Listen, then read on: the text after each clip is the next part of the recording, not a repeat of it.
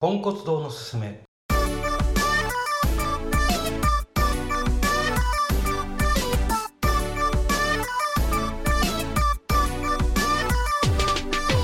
私ポンコツ堂オーナーギガマックスヒデでございます。このコーナーは私が選んだ特選極選な映画音楽などなどのポップカルチャーの歪んだ見方をこっそり教えちゃう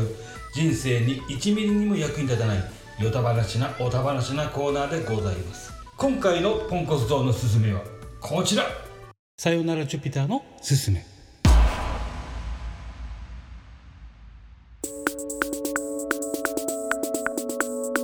今回紹介するのは1984年公開の映画「さよならジュピター」です。原作脚本は日本 SF 界の重鎮小松左京代表作には「日本沈没」まあこれはあの今度ネットフリックスの方でアニメのリメイクとかやりますね。それに最近のコロナウイルス関連で注目を集めました「復活の日」なんてのも手掛けております。監督は橋本浩二さん。この方はあのこの作品が監督デビューなんですね。同じ年1984年に公開されましたリブト版のゴジラの監督もされております。特技監督は川北浩一さん。この方は円谷英二さんの愛弟子まあ後にあの90年代に入ってシリーズ化するんですがゴジラ VS シリーズというそれそちらの特技監督もされておりますね。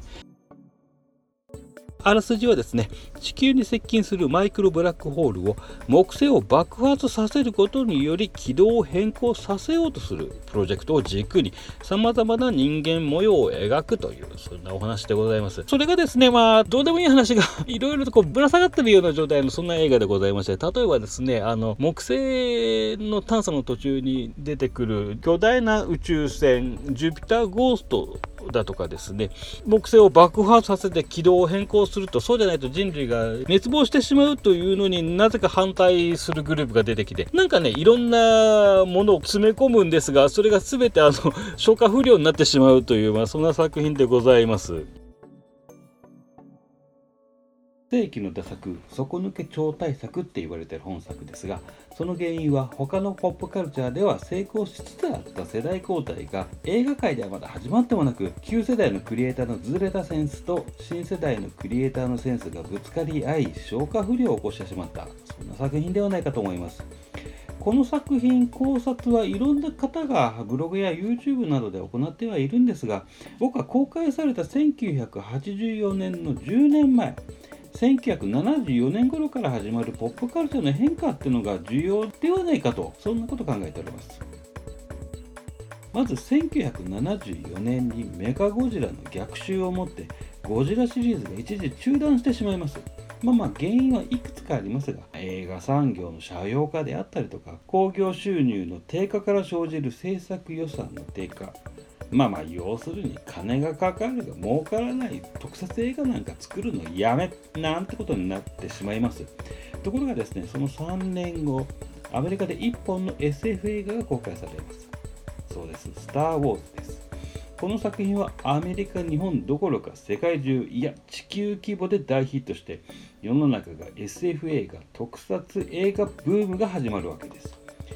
日本でも便乗作品で宇宙からのメッセージや惑星大戦争なんてものが作られました。まあまあここら辺の話はまた別の機会ですね。この辺りからクリエイターの中から日本でも「スター・ウォーズ2001年宇宙の旅」のような壮大な SF 特撮映画をまたお客さんからも日本には特撮の神様円谷英二って人がいたじゃないかと。特撮映画っていうのは日本が誇るコンテンツじゃないのかと。ハリッド映画になんか負けんなよ。なんてそんな機運があったようなそんな記憶がありますね。ただ一つ残念なことは1974年からの10年間っていうのは特撮映画の制作本数というのは、まあ、ほぼ壊滅状態でして、まあ、新しい技術も人材も育てることができなかった、まあ、ここが一つ、まあ、残念なポイントでございます。その一方で当時の若者、まあ、新しい人材たる人たちはどこに流れたのかというとアニメの制作現場だったんです。これまた偶然なんですが1974年放送の「宇宙戦艦ヤマト」のヒットから始まるアニメブームっていうのが今のオタクカルチャーの原点って言われてるんですが80年代の初頭にはそのアニメファンの一部の人たちが制作する立場に入ってきて、まあ、商売を始めるわけです、まあ、その当時もです。アニメーションっていうのは作られてはいたんですがアニメブームによる制作本数の増加で慢性的な人材不足になってたんじゃないのかと。結果まあ若者たちが参入できる余地なんてのは十分にあったんじゃないのかなとそんな風に思います。これは90年代にはゲーミング業界、まあ、21世紀に YouTuber へとま変化していくわけでございます。作品を作り続けるという技術の継承と次世代の育成の2つの失敗をしていることに気づかないまま制作にゴーサインを出してしまったっていうのがこの「さよならジュピター」一番の失敗ではないかと僕はそんな風に思います。ちなみにですねこの年1984年アニメの世界では超時空要塞マクロスの劇場版が公開されています。マクロスっていうのはアニメファンが実際制作の現場に入りまして初めて成功した作品なんていうふうに言われております。こちらも考察され尽くしている作品ですがこの時代のアニメからリアル思考とケレミーの表現っていうのがかっこいい。そんな時代が始まったんじゃないかなと思います。フィクションの中にほんの少しだけリアルな描写を表現することがかっこいい。例えばこの作品では宇宙空間の描写を特に無重力の描写を丁寧に描いてみた。それとまた逆にケレミーの表現本来ならそんな軌道にはならないだろうなミサイルの動きであると。その辺りのバランス感覚が絶妙でそれ以外にも従来のアニメではそれそこまでクローズアップされてないが可愛いを前面に押し出した女の子清楚な雰囲気の女の子と異なるタイプの女性と主人公との三角関係を描いてみたり。まあ、多感な時期のティーンエイジャーの興味のあることっていうのを丁寧に描いています。簡単に言うとお前たちの見たいものはこれだろっていうやつです。さよならジュピターにはそれがなかったようなそんな感じがします。ただ僕はこの作品はそこまでのダ作とは思えなくてこの映画の制作が発表されてから公開されるまでの1年間毎月いろんな雑誌でこの作品の情報が掲載されるんですよ。今ではなくなりましたが朝日ソノラマさんの抽選であったりとかスターログであったりとかあとアニメ雑誌だとアニメージュであったりとかニュータイプはまだなかったかな。アニメックとか、えー、ファンロードとかそんな雑誌で毎月この映画の情報が載るんです、まあ、例えば宇宙船のデザインをスタジオの上の宮武さんがやるんだとかあとあモーションコントロールカメラ作ったんだとか、えー、まあ、もうモーションコントロールカメラって何だっていうのは、まあ、ぜひぜひあのググっていただければと思います。ちなみにあのこのモーションコントロールカメラアボットっていう名前がついてるんですけどね。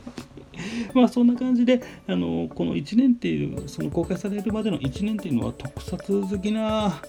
人にとってはそれをそれは幸せな1年間だったと。そんな風に思います。まあただ公開初日に行ってその出来栄えにがっかりはしたんですが何て言うんですかね。愛憎っていうんですかね。なんか憎みきれないなんかそんなような作品ですね僕にとっては。そんなさよならジュピターですが、現在 DVD で発売されております。お近くのレンタル屋さんの棚の隅の方に、もしかしたら埃かぶって置いてあるかもしれません。興味ある方はぜひご覧ください。ただ、本当につまらないので、あの苦情の方は現金ということで。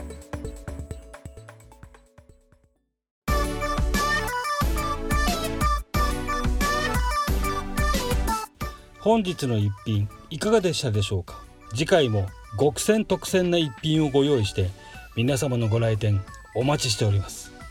ポンコツ堂これにて閉店。